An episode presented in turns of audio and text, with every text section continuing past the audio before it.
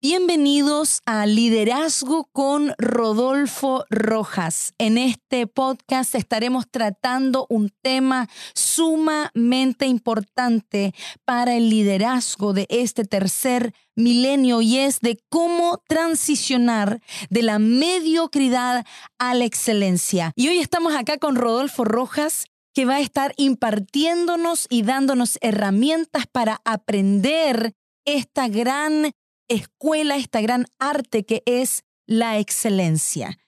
¿Cómo estamos? Muy bien, muchas gracias. Eh, muy feliz de estar nuevamente con toda la gente que nos sigue en las diferentes plataformas y también siempre un agrado compartir contigo, Leslie, y también saber que estos eh, podcasts, estas charlas están ayudando a mucha gente a poder desarrollar ese liderazgo que es tan necesario en este tiempo que estamos viviendo.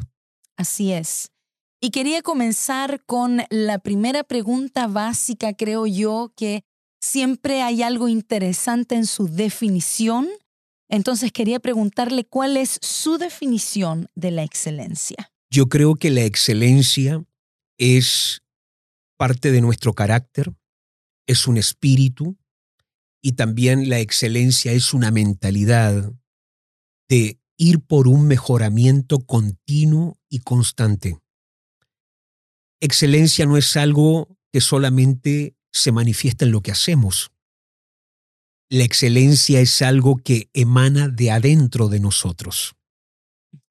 Y yo creo que si hay algo que a mí me aconteció cuando conocí a Dios y cuando comencé a servir a Dios, es entender que no solamente yo pasé del reino de las tinieblas al reino de la luz, sino que también pasé de una cultura mediocre a un reino donde tengo un Dios excelente en todo lo que hace. Entonces, hoy para mí la excelencia no es una alternativa. Para mí la excelencia en el liderazgo no es una opción. Para mí es como una obligación, es como dice el apóstol Pablo, me es impuesta una necesidad. De manera que en mi vida a nivel personal veo la excelencia como una necesidad, como una urgencia que yo debo tener, especialmente por el Dios a quien yo sirvo. ¿Y por qué es tan importante el tema de la excelencia en, en cuanto a la cultura? Porque nosotros venimos, por ejemplo, de una cultura latinoamericana. ¿Qué puede decir referente a la cultura y la excelencia? Yo creo que ese tema es muy interesante porque aprender excelencia requiere también desaprender mediocridad. Mm. Y queramos o no, hemos nacido muchas veces en países, culturas, fuimos formados en escuelas y también tristemente crecimos en hogares donde no habían padres o madres o, hermanos que aspiraban a la excelencia. Todo lo contrario, hemos nacido muchas veces bajo mentalidades muy fuertes de mediocridad en todas las áreas, en lo laboral, por ejemplo. Mucha gente no viene de hogares de emprendedores o de gente empresarial. Eh, venimos a lo mejor de culturas de pillería, de trampa, de siempre andar buscando cómo ganar más haciendo menos, eh, siempre tratando de, a través de alguna pillería, sin a lo mejor pecar tan drásticamente, pero siempre andamos buscando alguna forma rara de poder conseguir más, y eso es mediocridad. Y yo creo que es, es una de las cosas que uno como persona, y especialmente si ahora tú eres un líder en las cosas de Dios, es una de las cosas que uno tiene que desarraigar especialmente de su carácter y de su mentalidad. Pero eso no sale fácilmente, a, menos que uno no sea consciente de que esto está mal, a menos que uno no entienda que mediocridad es pecado, porque no agrada a Dios, porque es un estado de conformismo que no te deja avanzar y crecer, de manera que nadie puede ser libre de la mediocridad o nadie puede transicionar a la a la excelencia, a menos que de una forma intencional decida hacerle guerra a estas culturas y mentalidades. Entonces esto se propaga. La excelencia como la mediocridad son legados que les dejamos a nuestras generaciones.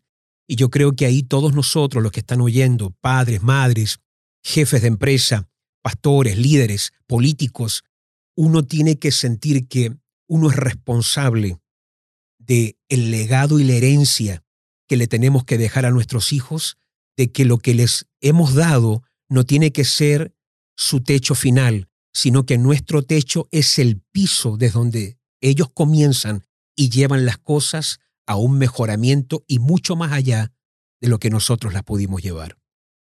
Wow, qué poderoso lo que usted dice y sinceramente pienso mucho en, eh, en cuando yo llegué a la iglesia. Para mí eh, fue impactante, yo llegué de jovencita y he visto, creo que no todo su proceso, pero mayor eh, la mayor parte del crecimiento, del desarrollo también de la excelencia. ¿En qué momento despertó usted ante esta urgencia? Porque para mí yo siempre lo he visto empujando la iglesia, no solamente en un crecimiento numérico de discípulos, sino que siempre usted ha sido una persona, para mí, que ha empujado a la iglesia a una mayor excelencia, siempre haciendo las cosas mejor, siempre lo he escuchado decir que los recursos eh, que tenemos los tenemos que usar al máximo. ¿En qué momento despertó ese espíritu en su vida y cómo ha sido en su vida personal el desarrollo de la excelencia? Yo creo que tú no puedes ser excelente hasta que propósito no se te revela. Cuando propósito se te revela en la vida, de ese propósito va a emanar pasión. Y de la pasión va también obviamente fluir excelencia. Entonces para mí va en ese orden. Yo creo que el día que entendí por qué estaba acá, para qué estaba acá, ese día, junto con eso nació también una pasión por comunicar con excelencia, por escribir cada vez mejor, por hacer trabajos ministeriales eh, con un toque obviamente más excelente en todo. Entonces yo creo que ese orden es muy clave. Cuando yo veo gente mediocre, yo no creo que la gente quiera ser mediocre. No creo que alguien se levante y diga, hoy decido ser mediocre. Yo creo que muchas personas que tienen esta lucha esencialmente con la mediocridad, es porque no han descubierto propósito. Se sienten como empleados que solamente respetan un esquema, un horario de 8 a 4. Eh, díganme lo que tengo que hacer y páguenme por eso poco que tengo que hacer. Se van a la casa, pero no sienten que lo que hacen marca una diferencia y tampoco han descubierto significado con su vida. Pero todo cambia.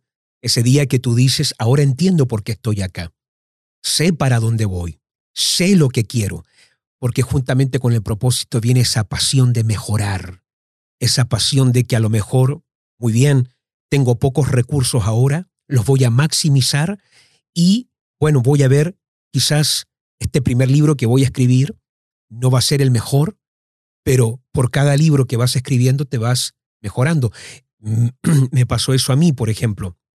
Recuerdo que yo tenía mi primer libro escrito, yo no lo quería publicar, no escribí porque quería eh, publicar un libro, sino porque era una forma mía como de, desahogarme, era una forma eh, de expresarme. Pero Leila me comenzó a decir, mi esposa, tienes que publicar ese libro, lo tienes que publicar. Yo le decía, pero ¿quién va a querer leer ese libro? Recuerdo que era el libro La genética del ganador. Y Leila comenzó a decirme, pero hazlo. Yo le decía, pero ese libro hay que mejorarlo. Le veía tantas faltas y me di cuenta que ese perfeccionismo que muchas veces uno, muchas veces el perfeccionismo, uno piensa que es excelencia, me di cuenta que era inseguridad de mi parte, porque tú nunca vas a tener algo totalmente perfecto para publicarlo. Así sea una canción, así sea un libro, siempre va a haber una razón por qué no eh, salir al mundo con algo. Y recuerdo que Leila me dijo, pero públicalo, ese es un libro que va a ayudar, va a bendecir a la gente. Bueno, lo hice, pero eh, hoy, eh, siete libros más tarde, cuando yo leo el primer libro y yo leo el segundo que escribí, después vino Los 21 alineamientos, después vino, recuerdo el libro eh, Recuperando a los hijos perdidos de la casa, eh, y cuando comienzo a ver todo este desarrollo de libros, eh, puedo ver cómo por cada libro mi forma de escribir, de expresar, iba mejorando considerablemente. Entonces, excelencia no es que lo primero que yo voy a hacer salga perfecto, porque nunca va a salir perfecto, ni una canción, nada de lo que tú hagas. Pero no se trata de eso, se trata de ir mejorando. Nosotros los seres humanos tenemos que ensayar, tenemos que entrenar y tenemos que practicar. Dios es el único que por naturaleza perfecta, santa y excelente no necesita ir a ningún ensayo. Dios por excelencia no tiene que ir nunca a un entrenamiento porque todo lo que Él hace desde el comienzo es perfecto. De hecho, dice que Dios se alababa a sí mismo al comienzo. Decía, y vio Dios que era bueno. Y vio Dios que era bueno. Es decir, Dios miraba su obra y de primera era excelente. Bueno, nosotros no somos esas personas. Entonces, yo noto que hay eh, muchas veces en diferentes círculos cristianos o seculares personas que siempre están pensando, no, pero esto todavía no está muy bueno, hay que perfeccionarlo más, pero esa perfección muchas veces es una inseguridad en el carácter y uno tiene que atreverse. Y a toda la gente que nos está mirando, no sé qué proyectos tendrán, qué sueños tendrán, yo les animaría que realmente tengan esa determinación, le pongan fecha a una visión, a un proyecto, y aunque a lo mejor tú sabes que va a tener errores, te atrevas a salir con ese don que Dios te ha dado y con el tiempo vas a ir viendo cómo la práctica te ayuda a mejorar y a ser cada vez mejor. Y yo creo que un punto importante sería el hecho de haber llegado al final mm. del libro, en el caso suyo, volviendo al, a los libros que ha escrito tiene que haber llegado a un punto en donde ya lo terminamos y lo, y lo impartimos. Uno quiere esto como que todo el tiempo estar mejorándolo, pero hay excelencia también en el llegar al final de un proyecto, porque creo que hay muchos oyentes, mucha gente que dice, bueno, yo he comenzado muchos proyectos, yo tengo muchas cosas, pero uno no llega al final con el proyecto y creo que también tiene que ver con la excelencia. ¿Cómo fue para usted o qué le impulsó a usted llegar hasta el final con cada uno de los libros que ha escrito? Bueno, a ver, eh, primeramente es importante, antes de tocar ese punto, dice Salomón que mejor es el fin de un trabajo que su inicio. Y creo que ese punto es muy clave porque comenzar es muy importante, pero finalizar es una marca de excelencia tú vas a descubrir cómo mucha gente comienza mil proyectos y no termina uno. Y yo creo que tú no puedes ser excelente a menos que no te enfoques. Entonces uno tiene que desarrollar en ciertas áreas una visión de túnel. Y a veces nosotros tenemos una visión demasiado amplificada, estamos mirando demasiadas cosas a la misma vez entonces no podemos ser excelentes a menos que no haya una concentración en algo. Dice, me parece que es Proverbios 22, 29. Si no me equivoco, dice, ¿has visto a hombre solícito o excelente en su trabajo? Dice que estará delante de gente importante, no con gente de baja condición.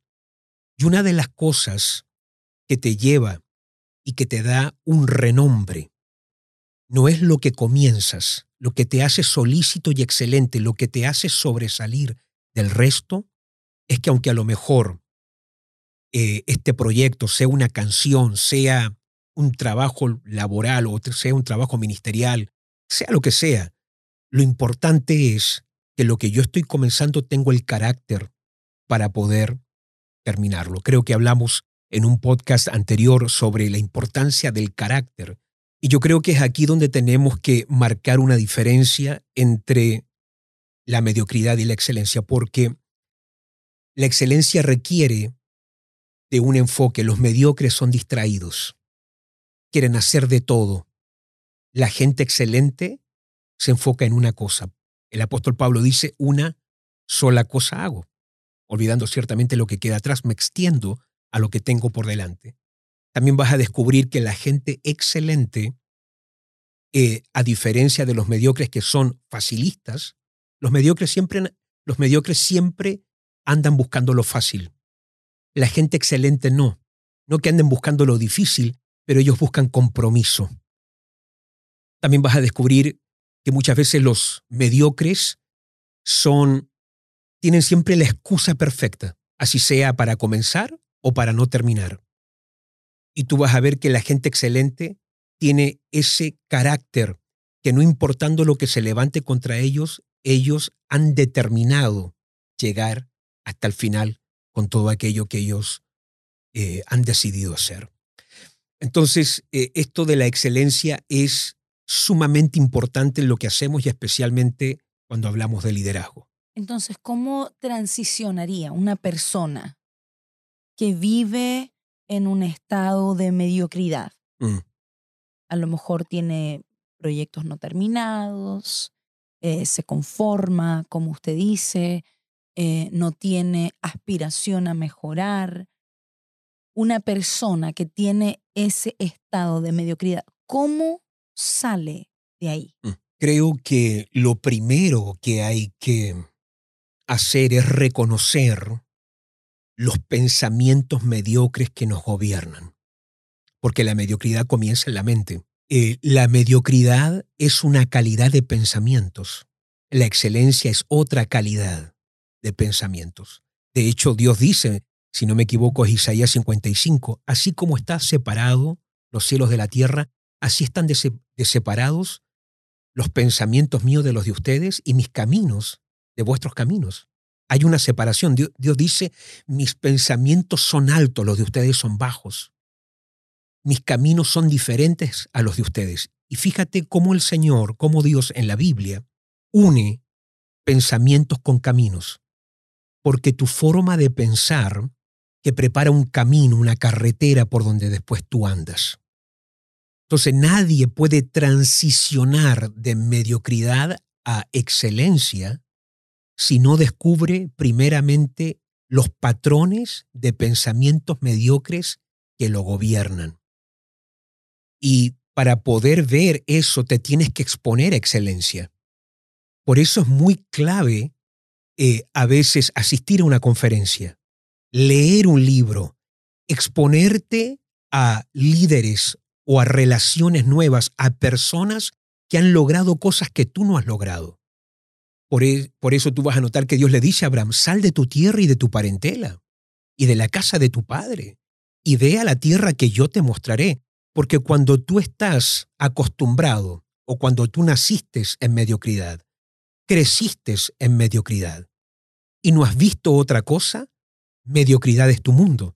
Pero el día que tú te expones a un libro, a una persona, a un evento, a algo que desafía y que confronta tu mediocridad, tú dices, wow, hay otro mundo.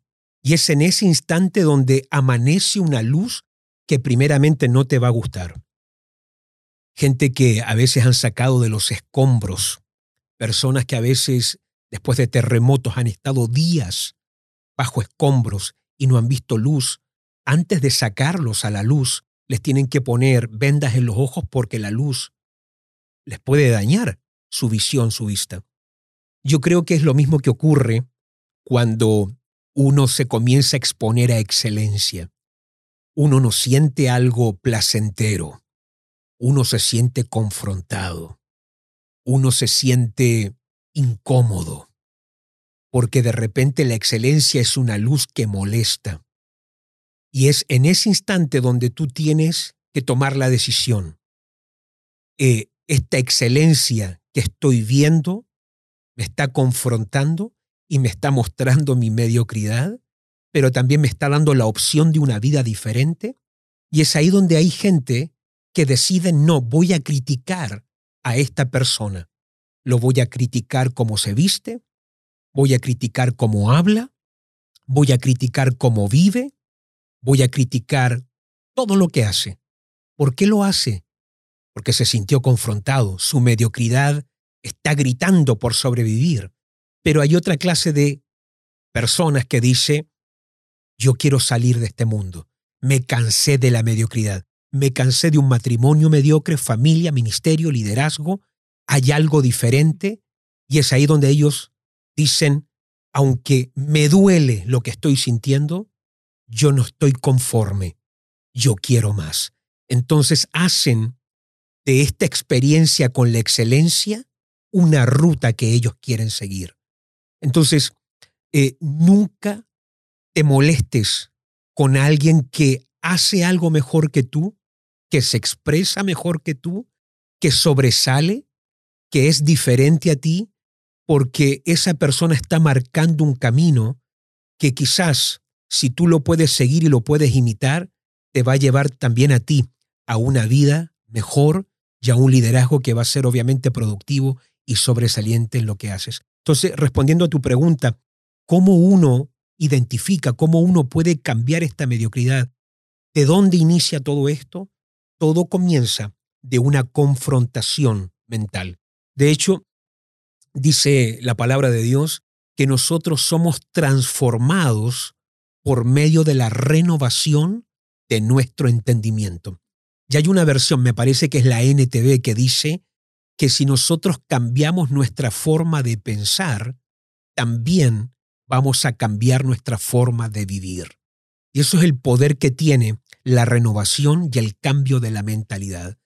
Entonces, eh, uno tiene que aspirar a ella y uno también tiene que desarrollar hambre por la excelencia. Yo a veces descubro que hay algo que me dice, pero ya está bien. Eh, hay algo que me dice, ya eh, lograste algo, quédate quieto. Y por eso la gente excelente saben que uno de los enemigos que van a enfrentar o uno de los grandes desafíos para conquistar en el futuro son muchas veces los éxitos del pasado. Mm. De manera que cuando conquistaste algo, celébralo. Terminé esta canción, logré este proyecto, comenzamos eh, eh, o terminamos esta visión o este proyecto de un edificio. Fantástico. Eh, celébralo ten un día de celebración, pero al otro día, mm. da gracias a Dios por eso y comienza a preparar tu próximo proyecto, porque mientras estamos con vida, nosotros como líderes no estamos para vivir en conformidad, asentados. Siéntate para descansar, pero nunca te asientes, sino que lograste un proyecto, lo llevaste al final, lo lograste terminar lograste sobresalir, alcanzó excelencia, pero ahora hay más. Siempre hay algo nuevo por lo que tenemos que ir.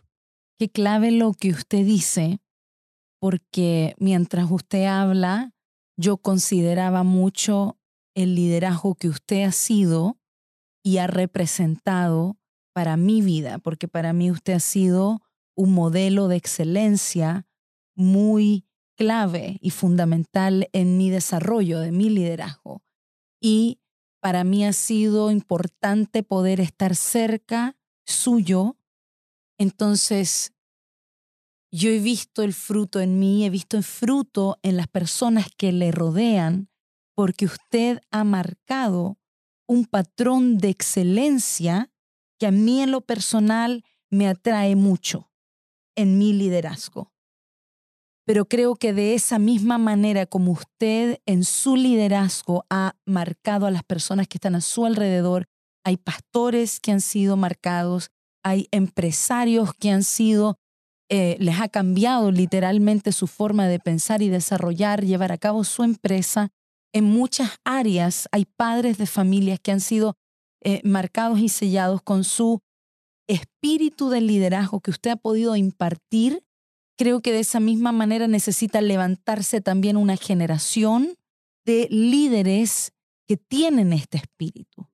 ¿Cómo cree usted que un líder debe desarrollar y por qué es tan importante la excelencia en la vida de un líder?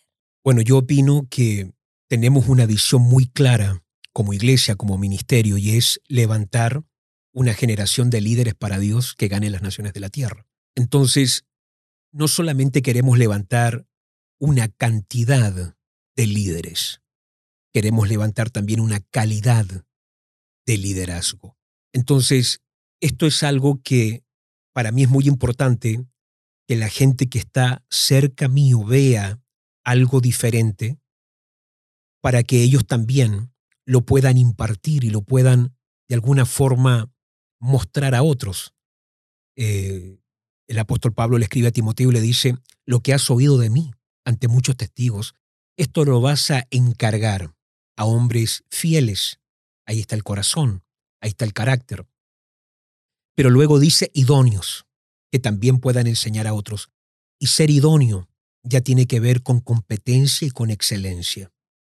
Y yo creo que una de las cualidades importantes que debe tener todo líder, padre, madre, empresario, pastor, quien sea, es que todo lo que tiene debe mejorarlo. Dios te da un hijo, pero para que sea alguien. O Dios te da una hija para desarrollar de esa persona alguien que vaya mucho más allá que tú. Entonces, cuando Dios te da discípulos o llega gente a la iglesia, para mí, por ejemplo, es de enorme placer cada vez que yo veo a alguien que sé cómo llegó a los caminos de Dios, puedo ver su formación cuando llega a ser obrero y también el gozo de ver gente que sé cómo llegaron a Cristo y hoy están pastoreando. Decirle a personas que yo conozco, que los vi llegar, pasar al frente aceptando a Jesús y verlos hoy con sus iglesias, siendo pastores, teniendo el respeto, la admiración de, de otras personas. Esa es la pasión de mi vida. Cuando yo veo gente que va mucho más allá que yo. Y yo creo que es tan importante la excelencia en carácter porque uno no puede levantar una generación de líderes si no tienes un corazón sano. Porque nunca me he hallado a mí mismo compitiendo con nadie. No ando compitiendo con otros pastores de nuestra cobertura o no ando, con, no ando compitiendo con, otros, con otras personas. De manera que eh, verlos a ellos desarrollarse, verlos a ellos ministrando en conferencias, verlos a ellos escribiendo y mandándome sus apuntes de lo que Dios les está mostrando, sus sueños de escribir libros. Cuando yo veo eso, yo digo, wow, esto es calidad. No son personas que solamente son dependientes de mí, sino que están desarrollando su potencial, están descubriendo lo que Dios les ha dado a ellos y lo están llevando mucho más allá. De manera que esa para mí es una de las grandes pasiones y una de las cosas que más gratificación me da ver personas como llegaron y ver su crecimiento, su desarrollo y su excelencia. Y cuando yo, por ejemplo, te miro a ti, cómo llegaste, cuándo llegaste al Señor, verte hoy pastorear, verte ministrar, eh, cómo compones música, cómo lideras equipos, cómo enseñas la palabra, cómo equipas a otros mentores, eso a mí me, no sé si la palabra correcta es me enorgullece, pero siento, me siento feliz. Ver a personas desarrollándose de forma excelente es la gran pasión de mi vida. Y eso se refleja en, eh, en usted. Creo que somos un fruto de, de su liderazgo. Por eso admiro tanto el trabajo que hace lo veo de cerca en su desarrollo y es algo que me impacta mucho. Y después de 20 años de ministerio, eh, junto a su lado, junto a nuestras familias, eh, ha sido un, un largo viaje en donde uno sigue aprendiendo y uno sigue creciendo y sigue aspirando a, esta excelencia y a darle lo mejor al Señor. Creo que mm, es algo que el mundo necesita necesita escucharle, necesita estos consejos y todo lo que nos ha compartido, puedo ser una testigo de que es su vida reflejada en estas palabras. No son tanto palabras, sino que realmente su vida ha sido así. Eh, ha sido siempre de, de, de mejor en mejor, de gloria en gloria, como dice la palabra, de poder en poder. Y bueno, quería pedirle que le pudiera dar unas últimas palabras, un último consejo a todas las personas que nos están escuchando. Sí, yo creo que también es importante hablar sobre el precio de la excelencia, porque tú no puedes ser excelente en algo y no sobresalir. La excelencia tiene un precio y es que te expone. La excelencia nunca está escondida. La excelencia te exhibe, quieras o no quieras. Y en el momento que tú te vuelves insigne, sobresaliente, diferente, en ese instante tú quedas en una plataforma donde no toda la gente le va a gustar ver que tú estás más arriba o que tú vas más adelante o que tú sobresales. Por eso dice, si no me equivoco, Eclesiastés 4:4, dice que la excelencia despierta la envidia del hombre. Entonces, cuando tú comienzas a sobresalir, el primer ataque que vas a tener o lucha que vas a tener es contigo mismo. Como lo estaba hablando recién, cuando te expones a algo excelente, de repente descubre que tienes esta lucha interna, ¿por qué soy así? Y es una confrontación, pero después viene la confrontación de la gente que te formó. Porque cuando tú creciste en un hogar de empleados, cuando tú vienes de un hogar donde nadie sobresalió, donde todos comenzaron algo, nada, nadie lo terminó. Cuando tú vienes de un hogar donde nadie es un emprendedor, nadie se ha destacado por algo, nadie es un líder, y de repente tú comienzas a avanzar, tú comienzas a pensar diferente, porque esto es muy importante, una persona excelente no es que sea mejor, piensa diferente, se atreve a pensar diferente, pero eso no le va a gustar a tus amigos. Y eso muchas veces no le va a gustar a tu familia. Así que vas a tener que enfrentar oposición aún de personas cercanas a ti que te van a decir, ¿y de dónde salió este? ¿Quién se cree este? Si yo lo conozco, si yo lo vi cuando era pequeño, de manera que cuando tú comienzas a sobresalir, tú comienzas a pensar diferente, a hablar diferente, a vestirte diferente, a liderar de forma diferente. Inmediatamente los mediocres no te ven como un blanco a quien imitar, sino un blanco a quien atacar.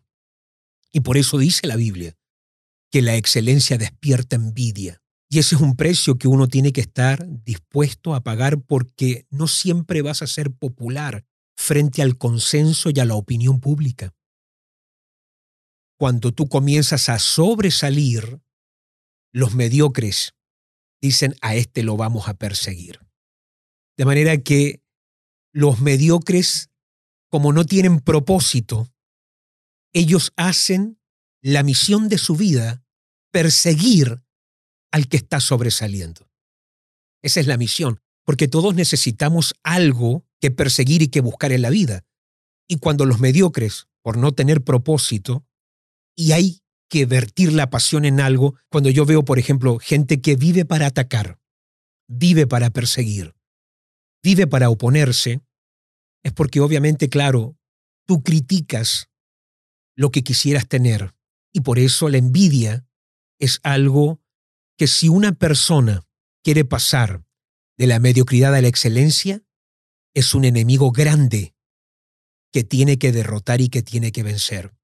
Porque tú no puedes desarrollar excelencia frente a alguien a quien tú le tienes envidia. Y tú vas a ver cómo Jesús enfrentó cosas en su casa, con su propia familia, con sus propios hermanos. Dice el Evangelio de Juan el capítulo 7, dice que los hermanos le dicen a Jesús, ¿por qué estás aquí en lo oculto? ¿Por qué estás en casa haciendo estas cosas? Anda, muéstrate al mundo. Y luego añade eh, el verso y dice, porque ni aun sus hermanos creían en él.